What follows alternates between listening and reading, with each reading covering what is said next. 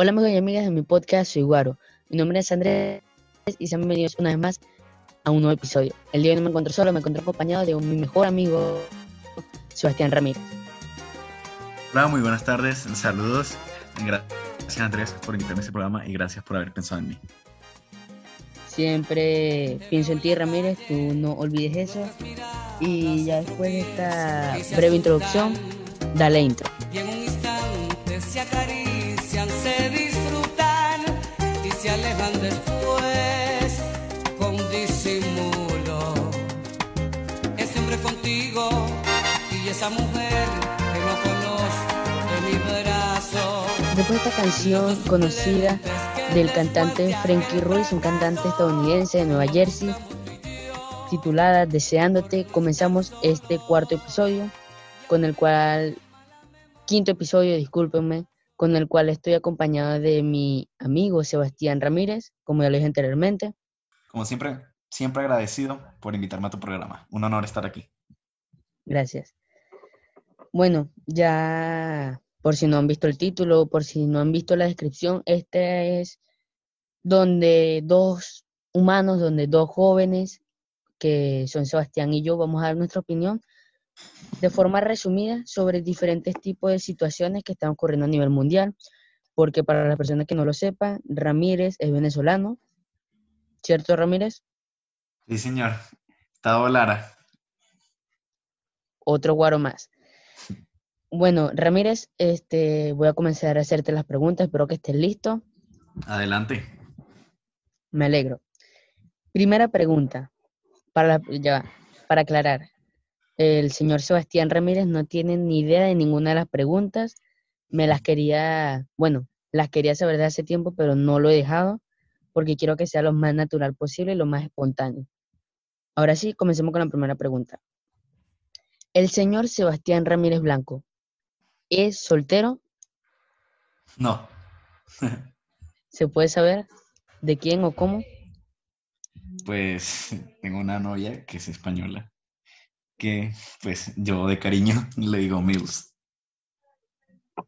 Sí, está escuchando este episodio. Un saludo, Mills, mi cuñis, que no la conozco aún, pero menos que de ser buena, buena persona.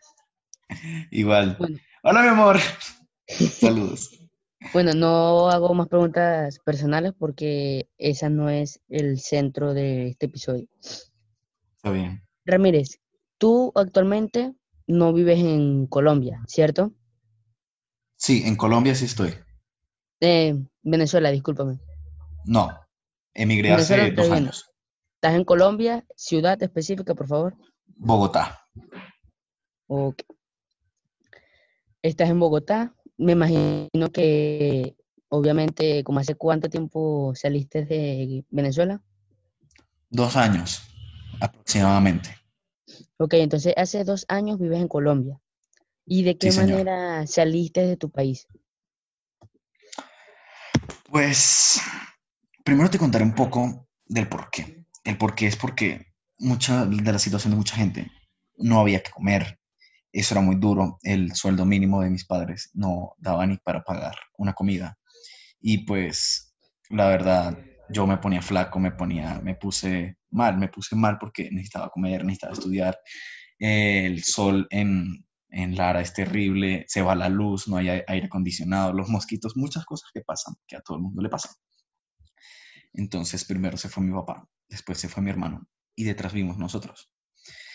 La experiencia fue no grata, porque uno salir de su país de nacimiento, que ha estado, pues en mi caso, 13 años estando allá, es difícil, pero a la vez es emocionante porque puedes conocer nuevos países, puedes tener nuevas oportunidades, puedes tener muchas más, como dije, oportunidades que tal vez en Venezuela no habían, o si habían, están muy escasas. Y pues la experiencia fue un poco extrovertida por el, por el viaje que tuve que hacer de Lara a San Cristóbal, de San Cristóbal a Cúcuta y de Cúcuta a Bogotá. Fue una historia muy, y un viaje muy divertido y extraño y de mucho aprendizaje y muchos recuerdos gratos. Disculpa por interrumpirte, Ramírez, de tu historia. Para aquellas personas que no son de Venezuela y no saben por qué Ramírez hizo todo este recorrido, En Venezuela tienes dos, bueno, no sé si existe una tercera opción de emigrar. Una de las opciones que fue la que yo hice para venir a Perú es a través de avión, que es lo normal y que es lo que todo el mundo hace cuando va de viaje. Pero hay otra opción y que es la más común en Venezuela y la que más se está haciendo, es viajar a través de las fronteras. Venezuela tiene fronteras con Guyana, que no sé si las personas que están escuchando esto eh, estén de acuerdo de que Guyana es parte de Venezuela o no lo sea, X, no importa eso. Venezuela limita con Colombia, Brasil, Guyana y países del Mar Caribe. No me equivoco, ¿verdad?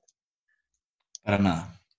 Ok, entonces nosotros somos el estado Lara. El estado Lara limita con diferentes estados que en diferentes países se llaman provincias. ¿Cómo se llama en Colombia? Provincias, sí, señor. Sí, provincias. Sí, sí. Provincias, departamentos y otros nombres más que la adoptan otros países. Entonces, Ramírez hizo un viaje a través de, siempre fue a través de carro, ¿verdad? O autobús, lo que sea. Autobús, sí. Ok. Ramírez realizó un viaje a través de autobús por este tipo de provincias, estados, como lo quieran llamar, para llegar al país en el que está actualmente, que es Colombia. Después de esta breve explicación para las que sean de otros países, volvemos contigo, señor Ramírez.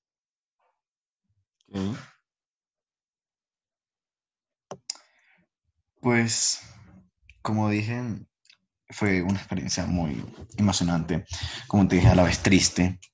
Esa sensación cuando estás pasando la frontera y te dice, pues por en, mi caso, que es donde estoy en Colombia, dice, bienvenidos a Colombia. Tú, pues, en tu mente pasan muchos recuerdos que tuviste en Venezuela o en tu vida que va a pasar, o sea, que ya vas a irte de esa vida con solo un paso, que ya estás en otra vida, una nueva. Entonces, esas son sensaciones que muchos de los migrantes nos pasan, ¿no? Porque a solo un paso de estar en otro país y a solo un paso de retroceder, estar en nuestro lugar de nacimiento, nuestro lugar donde hemos disfrutado tanto, es extraño, triste y feliz a la vez. Y esa fue la sensación que tuve yo al pasar. Este, no sé qué decir porque yo la verdad no he vivido esa experiencia de viajar a través de fronteras. Me gustaría vivir esa experiencia para llenar uno de mis metas a través de mi agenda que yo tengo, entre comillas, sobre mi vida. La verdad me imagino que es una experiencia muy triste porque cuando viajas en avión, tú tranquilo porque simplemente te montas en un avión y ya amaneces en otro país. A cambio, cuando viajas a través de fronteras, es ver que estás dejando tu país, estás viendo tu país y estás viendo el otro a la vez. A cambio, el mío no, no vecina o no comparten frontera. Yo, Perú no comparte fronteras con Venezuela, comparte con Colombia y otros países que no me acuerdo bien. Y obviamente fuerte y además no es fácil porque hay personas que duran poco tiempo y ya se van por el mismo tema de que extrañan su país, como hay otros como Ramírez y yo que ya llevamos años fuera de nuestro país. Y obviamente siempre nos va a hacer falta, siempre va a haber un recuerdo que te va a hacer sentir triste. Pero vamos a dejar a un lado la parte triste y vamos a, a llenar este podcast de felicidad porque es lo que estamos buscando y lo que quiero hacer entender a las personas que tal vez tengan un momento triste, un momento feliz, pero siempre tú tienes que buscar la manera de ser feliz y no siempre buscar la manera de ser triste.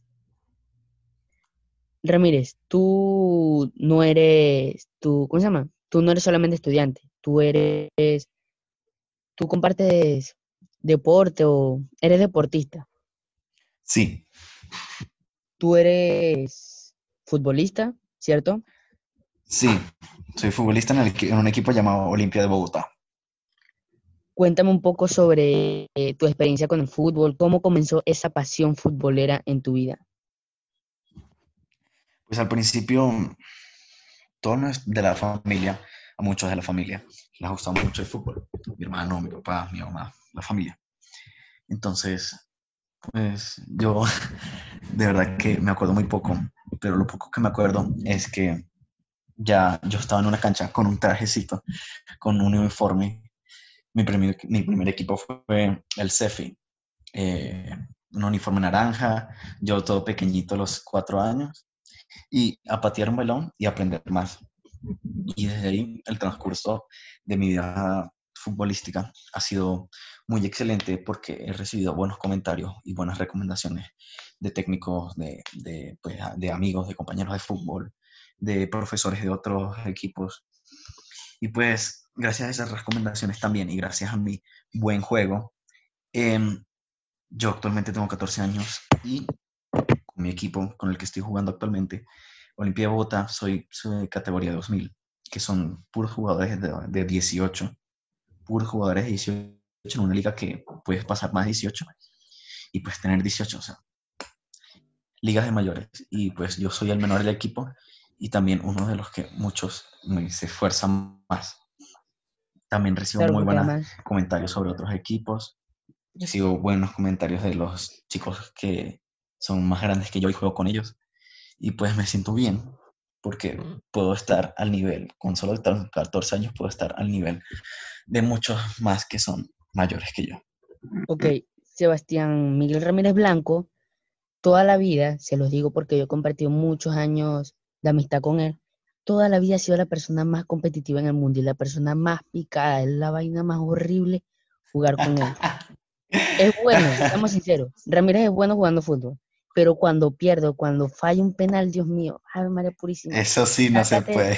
vete del partido, vete porque te lo juro que no vas a aguantar. Salte, Además, papá, ¿por qué no? como él, claro, como ya lo dije anteriormente, la gente le dice que es recontra bueno, y no voy a decir que no, porque sí lo es, pero siempre, siempre, siempre pasa el balón, eso es bueno. Pero si una persona, no voy a decir groserías, obviamente, si una persona mete la pata, él va a buscar la manera de que esa persona no siga jugando y él ocupar el espacio. Se lo digo porque nosotros jugamos, yo era el defensa, entonces cuando estábamos jugando, a mí se me pasaba un balón o algo, él decía, no, no, yo ponte delantero, yo me pongo de defensa. Y así, yo me ponía portero y él hacía lo mismo. Y siempre era lo mismo, porque es una persona que toda la vida, y además toda su familia es futbolera, entonces él piensa, y te voy a decir sincero, Ramírez, que todo el mundo es bueno, chamo. Y te vas a encontrar personas como yo tan malas jugando fútbol, que te va a dar tanta molestia jugar con ellos que ni siquiera vas a querer volver a jugar con ellos. Bueno, Andrés, te tengo que decir algo. Una recomendación, una, una recomendación, no un comentario. Habla. Eh, podrá ser muy mal y todo en el fútbol, pero esos momentos de que yo he jugado contigo lo he disfrutado mucho. Eso es lo que te puedo Sí, decir. sí, sí, sí, dale, pues habla. Solamente para quedar bien. Yo sé que hay gente que lo está escuchando, Pa' pero quedar para bien, quedar sí. bien. Séme sincero, séme sincero, mano. No, no, coño, que sí. Disfr- Disfrutaba, me daba risa cuando pelabas tus balones, cuando se te pasaban los balones y me molestaba contigo, pero me da risa y yo, esos recuerdos son muy lindos y Es pues que que muy sincero, buenos. yo pelaba unos goles que daban pena y que obviamente todo el salón me hacía bullying. Y eso no es mentira para nadie. Oye, Andrés, lo único que te puedo decir es que que yo lo único, lo único que te decía es que era malísimo, fuera de aquí, y ya, no mentiras. Cierto, cierto. No, en serio, en serio, en serio. Fuera de juego, en serio, en serio. Bueno, Después de esta parte bien comiquita, este, vamos a hacerte unas dos últimas preguntas porque ya se está haciendo un poco largo. Una de las preguntas, una es personal y otra es más sobre tus estudios. ok. ¿Cuál quieres escuchar primero? Usted elija, señor Andrés. Porque todo el mundo cuando le digo eso siempre me dicen que yo elija. Dios mío, eso no me molesta demasiado. Eh, tú no eres el presentador, elige pues. Dale. Ya está bien, dale pues. Vamos a hacerte primero la pregunta personal. Ok. Nosotros hemos estudiado desde pequeño, creo que desde primer grado. Y siempre hemos estudiado en el mismo colegio. Nunca nos hemos cambiado. Bueno, Ramírez sí, antes estudiaba en diferentes colegios, ¿verdad? Sí. Ok, entonces, él y yo hemos compartido muchos años siendo compañeros de clase y ya ahorita tristemente estamos de forma presencial. Pero siendo sincero, y no quiero que digas mentira porque sé que hay personas que están escuchando esto del colegio. ¿Qué es lo que menos extraña o lo que más te molestaba cuando estabas en el colegio? ¿Qué es lo que qué? ¿Qué es lo que menos extrañas del colegio? ¿O qué es lo que más te molestaba cuando estabas en el colegio? Mm, pues no mucho, ¿sabes? No me molestaban muchas cosas. No, es, no lo digo porque muchos de tus, eh, muchos de los que te escuchan tus podcasts son del colegio y son amigos nuestros en común. Mm, porque el colegio, la verdad, siempre ha sido muy bueno conmigo y con casi todas las personas que he conocido. Eh, verdad que, pues yo nunca recomiendo, ¿no? Eh, pero en estos tiempos, pues, bueno, eso fue en sexto grado. No, ahorita no sabré cómo está, pero pues de lo que la idea que tengo yo, lo recomiendo. Y pues la verdad no me molestaba nada porque yo tenía amigos, era social. Él era el popular, por así decirlo. Él era con el que todo el mundo quería pasar el recreo. Y es verdad, o sea, nosotros teníamos un grupito de clase, ¿sí o no, Ramírez? Y entonces en ese grupito había, éramos muchas personas, bueno, somos muchas personas, y en ese grupo habían tres personas que eran así como los populares, los que lideraban ese grupo. El número uno era Ramírez, que no todo el mundo Era, era, era, era. No, no hablemos porque ya no lo soy. Era. Ey, no, tú sigues siendo, o sea, tú sigues hablando con la gente del colegio, yo no. Tú eres el número uno. Gracias por adularme. Ay, sí. Tú eras el número uno. Después venía un amigo de nosotros, que es el chino Gabriel. Él era el Eso, chino. Y ya después de, de tercero venía yo. Yo me acuerdo que, tú- que yo todos los días estaba esperando el día en el que faltaran Ramírez y Gabriel para por fin yo decidir dónde comer. Porque ese era un tema. El líder, la persona que lidera, tiene que elegir dónde es que vamos a comer. Ya sea sentado en el piso, sentado en el banquito. Ya, mata disculpa que te interrumpa. Eh, eso desde, bueno, pues por mi parte, de mi parte se escucha muy mal. Y la verdad no te puedo decir que no, que no es verdad. Porque uno de pequeño, pues también de grande, no crean que de pequeño solo se hace cosas tontas. Uno de pequeño se cree el líder del mundo. Por ejemplo, yo, yo me creía, como dice Andrés, entre comillas, el más popular, y yo podría decidir quién estaba conmigo y quién no. Y es una de las cosas tontas que uno, pues para mí es tonta, que uno hace de niño y que reflexiona cuando, entre comillas, ya está madurando un poco. Entonces quería pedirte perdón por eso. Tú tranqui, tú tranqui, tú tranquilo. Pero es verdad, o sea, uno se pone a pensar y es cierto, porque no porque estés en el grupo de las personas más conocidas del colegio, eso quiere decir que todos tienen que pertenecer al grupo. Hay gente que hace un grupito de las personas que no sé, que les gusta el fútbol, hay otros que hacen el grupito del básquet, otros y así. Hacen diferentes grupitos dependiendo el gusto de cada persona. Sí. Pero ya después de decir esta parte, que me imagino que las personas del colegio se deberán estar riendo porque es cierto, muy cierto, quiero hacerte la otra pregunta, Adelante. que es sobre tu colegio allá en, en, ¿se llama? en. Colombia. Si tu papá me está escuchando, o bueno, si tú me estás escuchando, ay Dios mío, ¿qué estoy diciendo? Las personas que me están escuchando, Ramírez siempre ha sido una persona dotada en estudio. No voy a decir al igual que yo, pero sí éramos de ese nivel. Yo era más inteligente que otro. Claro, yo así. siempre mejor, ¿no? Yo siempre mejor.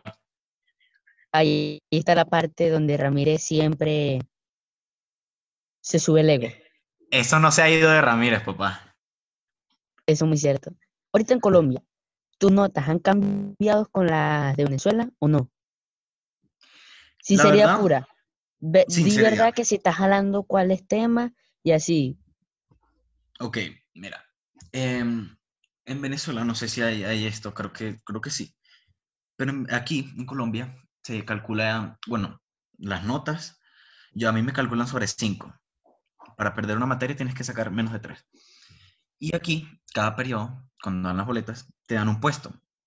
Depende de qué, de cuántas personas estén en ese grupo. Un ejemplo, en mi salón hay 40 me dan las notas del primer trimestre y me dan un puesto. depende a mis notas y, se acumulan, ahí me dan el puesto que si es la mayor nota, una nota intermedio o una nota muy baja. En Venezuela se podría decir, se podría decir no. Eh, en Venezuela yo, en el colegio Modestabor, que estamos, que estudiamos en común Andrés y yo, sacaba Eran puras notas. letras. Era, eran puras letras, exacto. A, B, C, D y creo que hasta F. Ajá. Y las personas que sacaban F eran los que ni siquiera hacían cla- ni siquiera hacían, ¿cómo se llama? Ni siquiera estaban atentos a la clase. O sea, era muy difícil sacar F. No eh, eh, es que, es que F no es solo para no estar atento, F es como si no estuvieras anotado en la lista. Es muy cierto. Entonces, pues, no le he dicho que lo he bajado. Lo, en cierto punto lo he subido un poquito más. No puedo decir que mucho porque no es verdad. Pero en Pero serio, es mucho es. más difícil el nivel cuando estás en primaria que ahorita cuando ya estás en bachillerato o secundaria. Claro, cuando uno está en primaria, ve que primaria es difícil y no se imagina lo que habrá en secundaria. Y cuando uno está en secundaria, ve, ve que, que primaria jamás es algo comparado con esto. Obviamente. Puras multiplicaciones. Yo me acuerdo que yo me moría, que yo se me mortificaba la cabeza solamente por puras multiplicaciones y sumas. Dos más dos son cuatro. A mí se me complicaba demasiado.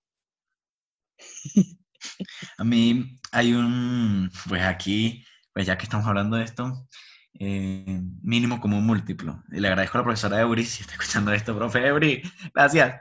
Mínimo como múltiplo siempre. me, me fallaba, horrible. Siempre cuando había un examen de mínimo como un múltiplo, la profesora Eury, en sexto me decía, ay Ramírez, aquí viene tu pecado. Y Sí, yo, me "Ay". acuerdo. Y pues ella pues me, me, me ayudó, me, me, me, me, pues como le digo, me forzó, no forzó, me, me, me arrió para que yo supiera cómo hacerlo y gracias a ella pues ahora sé hacerlo y me puedo defender. La verdad, siéndote sincero, chamo, a mí, las cosas que nosotros llamamos al colegio, la gran mayoría se me han venido olvidando, te lo juro. Por ejemplo, hay cosas que ahorita en matemática, cosas que nos enseñó la profesora ahorita, todo eso, hay cosas que se me han olvidado. Porque no sé, no me marcó tanto, porque tú sabes que la memoria funciona así. Cuando algo Sí. te marca mucho, eso jamás te- se te va a olvidar. Por ejemplo, imagino que a ti jamás se te va a olvidar la primera copa que ganaste. Epa, Sebastián, qué bueno eres. Ahí, ¿viste? Ahí está, señores. Este es el señor Sebastián Miguel Ramírez Blanco. Se los Mucho presento. gusto. Mucho gusto, mucho gusto. No, pero ya en serio. Volviendo a la pregunta, porque Mm. me has cambiado el tema porque sé que no quieres decir que cuántas materias tienes llevando. Ah, ah, no, si es de eso, pues en esto... ya, ya, ya, vamos a hacer... Vamos a No hablar. terminamos el podcast, mejor lo terminamos. No, no, no. No, no. Desde aquí sí lo puedo decir. Sin pena. Sin pena en la Porque lengua. el re- así es, así. Exacto. Ya, ya el Ramírez de buenas notas no es que se fue, sino que coño. Muy difícil. Es difícil, seamos sinceros. O sea, a mí también se me hace difícil ahorita este tema de las notas, y más ahorita con las clases virtuales, que es mucho más complejo. No es lo mismo las Exacto. clases presenciales porque tú le dices al profesor, "Tss, tss, profe, pásame la número 5, porfa. O cómo es, cómo es. le, le, le, le doy un kilo de harina. Claro, o sea, no puedes comparar las clases presenciales con la con las virtuales. Y además ya lo he dicho en los podcasts anteriores, tal vez no tengo la más fluidez para hablar y eso, pero explico más o menos cómo ha sido mi experiencia con las clases virtuales. Pero ajá, Exacto. Y, sobre y- notas, tus notas, por favor, Ramírez, tus notas. ajá, voy, voy, voy. Pues como te dije, en las presenciales no me faltaba nada. Nada, cero notas, cero notas. Cero materias perdidas, cero. Aquí, en las virtuales, como a todos, no se nos complicó. Hay algunas personas que tal vez les fue mucho mejor en, en virtual que en presencial. Pues en este caso a mí no. Perdí matemáticas. Yo también estoy por ese camino. Ay, Andrés. Que, que, que... Pero no, no estoy incentivando a que las personas hagan eso, pero es sinceridad. O sea, yo voy por ese camino y la verdad es que es mucho más difícil las las virtuales que las presenciales. Y yo le pregunté a muchos amigos míos. Hay un solo amigo mío que espero que esté escuchando este podcast que se llama Eiker, es venezolano. Él es la única persona, te lo juro, que yo he visto que ha mejorado demasiado ahorita con las virtuales, te lo juro. Yo me acuerdo que antes me decían cerebrito y cosas acá, y cosas así acá en Perú. pero te lo juro, ahorita he bajado tanto el rendimiento por el tema de las clases virtuales que te lo juro, que me recuerdo ese momento, chamo, y te juro que me da esta depresión. Te lo prometo. Mira, te digo algo. eh, no es que sea baj- baja de rendimiento, sino porque es algo nuevo, algo que muchos, no todos, porque como, como un ejemplo del amigo de Andrés, no sabíamos cómo hacer. Un ejemplo, el profesor manda una tarea, no la explica bien. El profesor manda una página, no abre la página. Entonces, Muy no es cierto. que se va baja de rendimiento, sino que a muchos se les complica, a muchos del mundo, porque es una cosa nueva, una cosa nueva que está pasando en el mundo. No muchos lo esperaban, entonces, pues, también hay que, pues, entender, ¿no? Además de, quiero recalcar, bueno, no sé si en tu colegio pasa lo mismo. En mi colegio es un desorden horrible. Y si hay alguna persona escuchándome el colegio, espero que no me expulse. Pero es sinceridad. En mi colegio es un desorden horrible. Hay profesores que te dicen, no, mándamelo a mi correo. Otros dicen, no, mándamelo al Classroom. Otros dicen, no, mándamelo por WhatsApp, de broma. Estamos así casi que a eso. Pero te lo juro, hay personas que tristemente, bueno, mm, tristemente no, hay personas que no se organizan. Y entonces nosotros los alumnos se nos mortifica mucho eso. Y además que hay profesores que te dicen, tienes que entregar tal tarea tal día. Entonces, claro, se te olvida todo y se te olvida entregar la tarea porque estás pendiente de cómo enviar la tarea en otra plataforma y se te olvida. Y no me digas que a, mí, que a ti no te ha pasado. Sí, pero también te digo otra cosa. Em, como no es fácil para nosotros, tampoco es fácil para los profesores. No creas que los profesores, Obviamente, y más entre comillas, profesores en cierto punto se, se aprovechan en, en que uno está en clases virtuales para rasparlo. No, bueno, no voy a decir que no hay profesores así, ¿no? Pero, pero los profesores también son como nosotros. Están viendo algo todos, todos, todo el mundo, profesor, trabajador, estudiante, niño de, de- de guardería.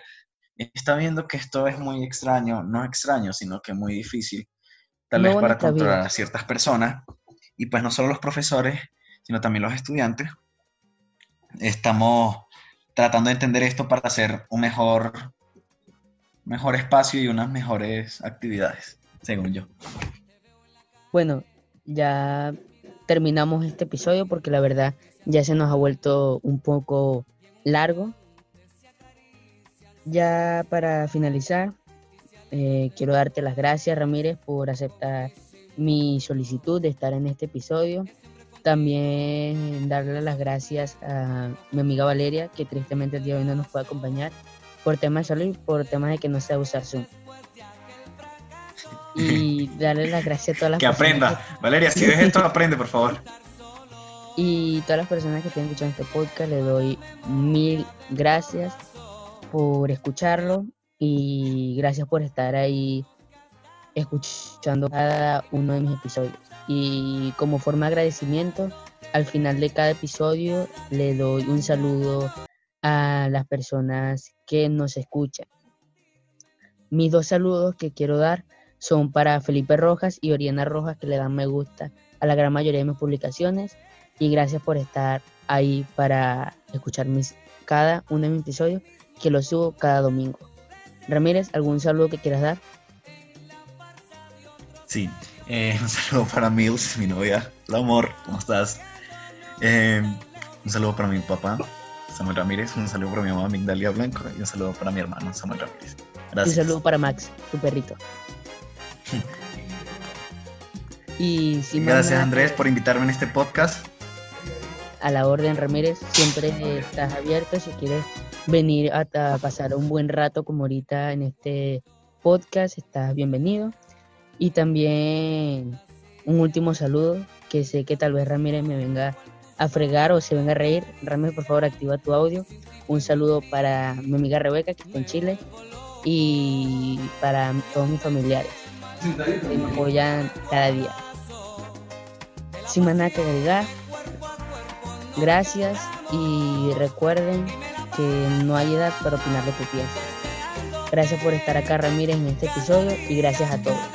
Los dejo con el tema de Deseándote de Frankie Ruiz, una salsa de un cantante de Estados Unidos. Y nos vemos en un nuevo episodio. Chao. Gracias. Hasta luego.